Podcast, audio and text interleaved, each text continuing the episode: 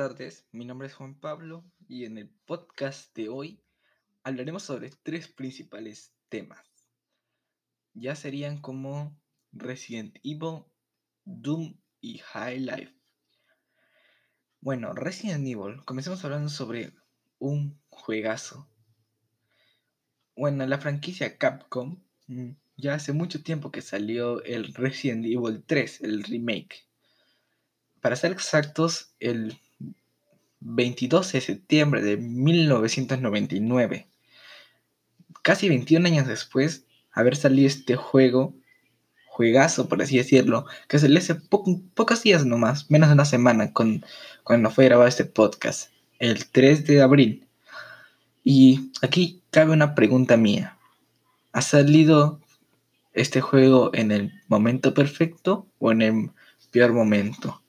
Antes de comenzar con la explicación, voy a sobre el juego voy a explicar por qué ha sido el mejor momento. Ya, sé que person ahorita las personas que estarán escuchando dirán que la economía mundial, dado a este tema, está muy mal. Espera un momento que estoy tomando agua. Que no ha sido el mejor no ha sido el mejor momento para lanzar un juego de Capcom mundialmente, porque económicamente el planeta por este tema del coronavirus o COVID-19 no está en el mejor estado, porque al ser a, al, las personas mm, vender sus ahorros para sobrevivir, porque sí, están sobreviviendo, mm, comprarse un juego de 60 dólares creo, 59 dólares, no vale la pena. Pero hay muchas personas que la verdad sí son fanáticos de Capcom y muchos creadores de contenido. En lo personal, yo sí pienso que ha salido un buen momento, pero lo que no estoy muy de acuerdo es con el precio que ha salido. En Xbox creo que está algo de, de algo de 30 dólares o no, 60 dólares y lo voy a buscar en Steam.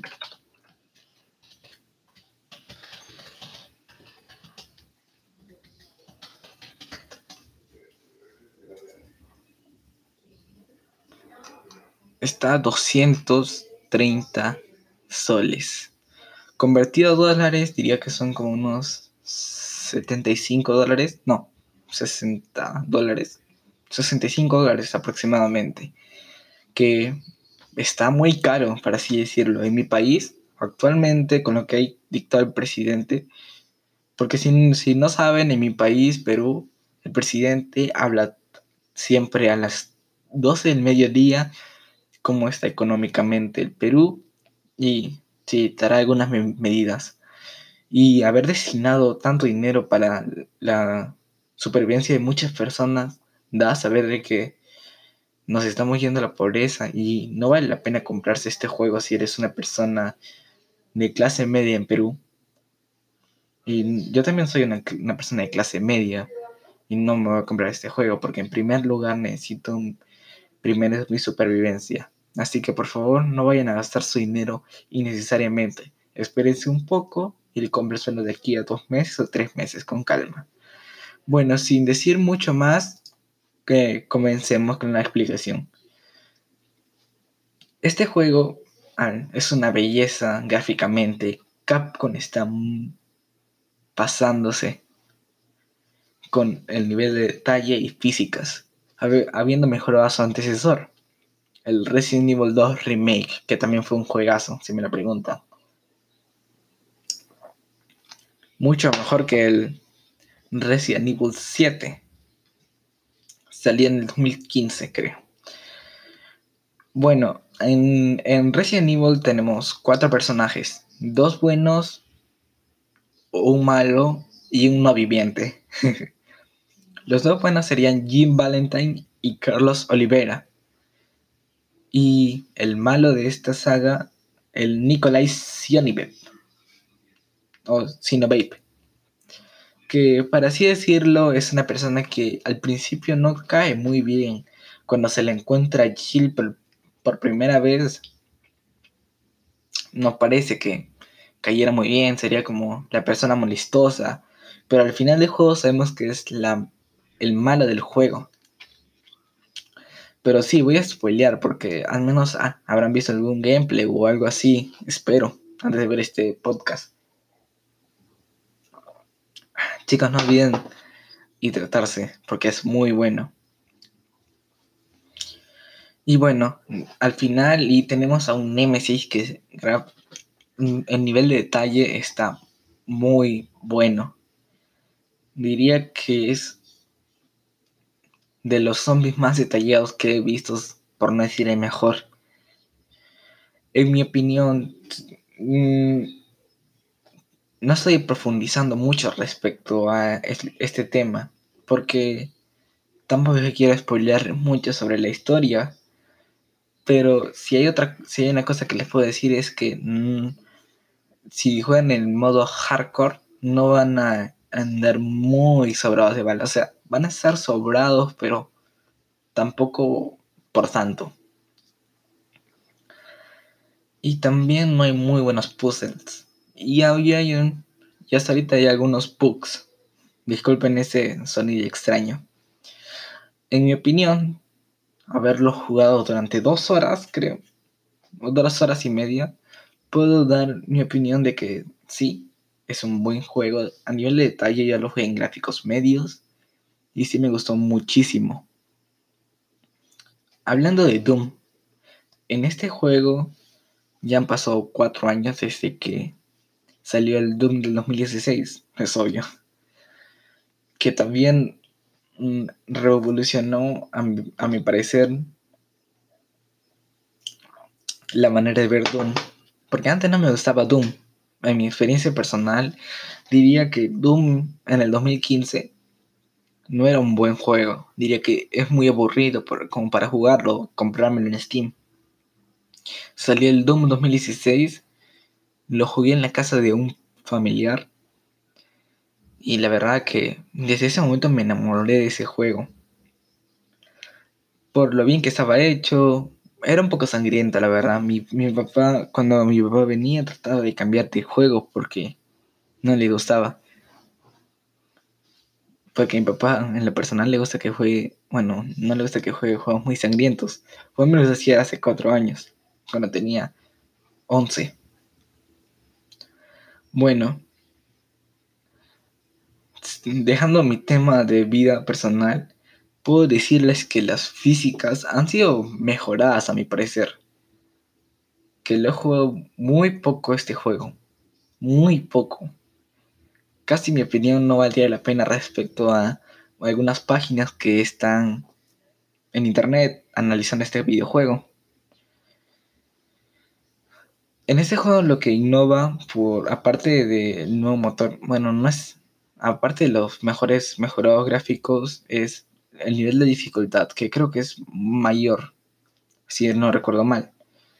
Aparte de que hay mejores diálogos, bueno, los justos o mejorados, y alguna que otra cinemática, sin aburrirnos bastante.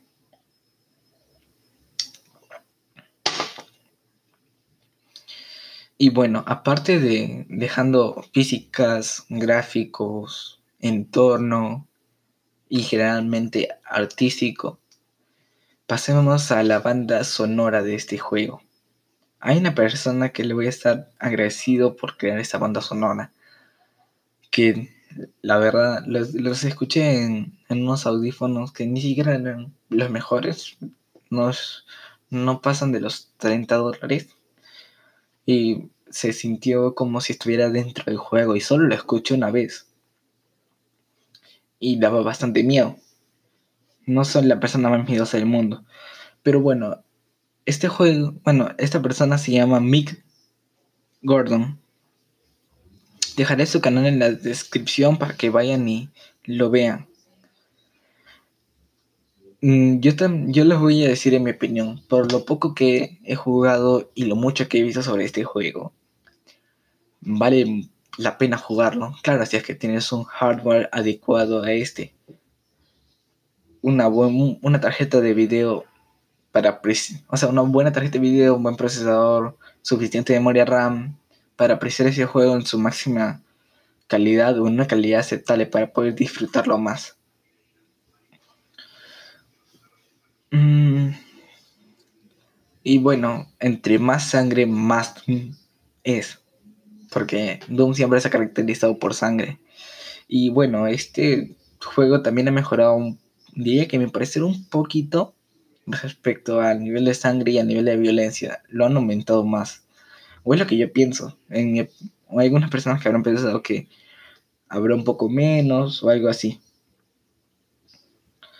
Y lo que tendrá Doom va a ser, aparte de ese nuevo, va a tener un multijugador. No sé, la verdad, si, va, si vaya a tener un... Si ha tenido en el Doom, en el Doom de 2016 un multijugador, pero este sí la tendrá. Lo, lo he visto y lo he leído. Y bueno, pasando de tema, pasemos a un juego un poco más futurista. Y lo digo futurista porque este High Life es VR. VR, por si no saben, es como realidad aumentada.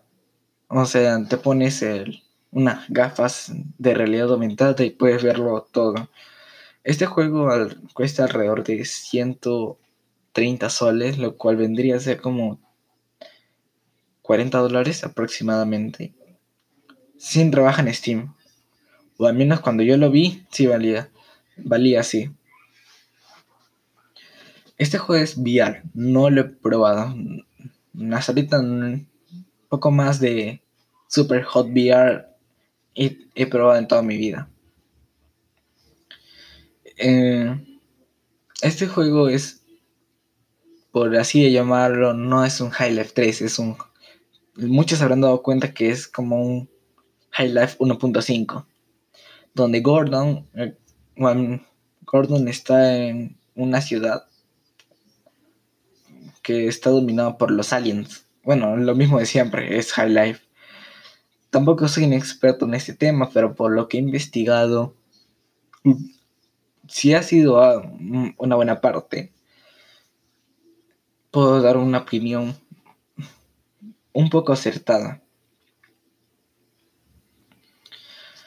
Nadie en, los, en la década pasaba, pasada pensaba que iba a salir un High Life VR, lo cual hasta a mí me sorprende decirlo. High Life nuevo y en VR es una locura.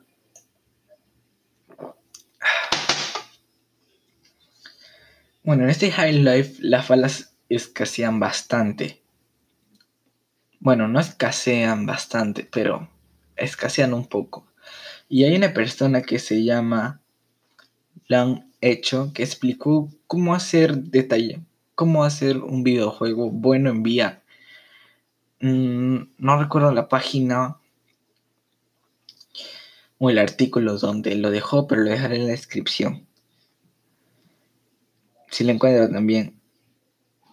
Y bueno, otra cosa que caracteriza son sus físicas. Las físicas están muy bien hechas, no como en algunos juegos VR que se supone que la física es lo que más debería resaltar en este juego. Bueno, y que no es así. Se centran un poco en gráficos, se centran un poco en otras cosas. Ya, tocando otro tema, puedo decirles que si ustedes quieren un juego VR que gráficamente sea muy bueno, les recomiendo esto. Pero antes de que vayan a gastar su dinero imprudentemente, quiero decirles un plus y un contra. El plus podría ser de que en, esos 11 capítulos que juegan, ninguno es repetitivo, no es para nada repetitivo. En esos 11 capítulos no hay más de dos o no hay dos capítulos de que sean la misma experiencia. No son para nada así. Y lo malo es que eh, si vamos a un cuerpo a cuerpo como lo sería el tradicional High Life 1 y el High Life 2, no está muy bien implementado. Siendo lo más sincero posible, no está muy bien implementado. Y creo que ni siquiera está implementado porque por lo que pude ver no es así. Otra cosa que también he visto es que gráficamente este juego está muy bien para hacer VR. Y en mi opinión, sí te recomiendo que lo juegues. Si, si tienes las posibilidades de jugarlo, claro. Pero no en este momento. Como ya lo dije antes de comenzar el podcast. Y antes de terminar este podcast, quiero agradecer a dos principales páginas que son 3D Juegos y Mary Station, que son las personas que las páginas de las que he visto para analizar un poco mejor esto, este video, estos tres videojuegos que les estoy trayendo para este podcast. Mm, vayan y chequen la página, está muy buena. Hay podcasts muy, digo, hay reviews muy acertadas. Antes de terminar, les voy a decir que el podcast siguiente no va a tratar sobre videojuegos, sino va a tratar sobre periféricos, sobre mouse específicamente. Bueno, quiero agradecerles por escuchar este podcast y antes de terminar, podría quiero pedir una cosa, que por favor compartan este podcast con sus amigos, familiares y en sus redes sociales. Y gracias y nos vemos un siguiente miércoles. Bye.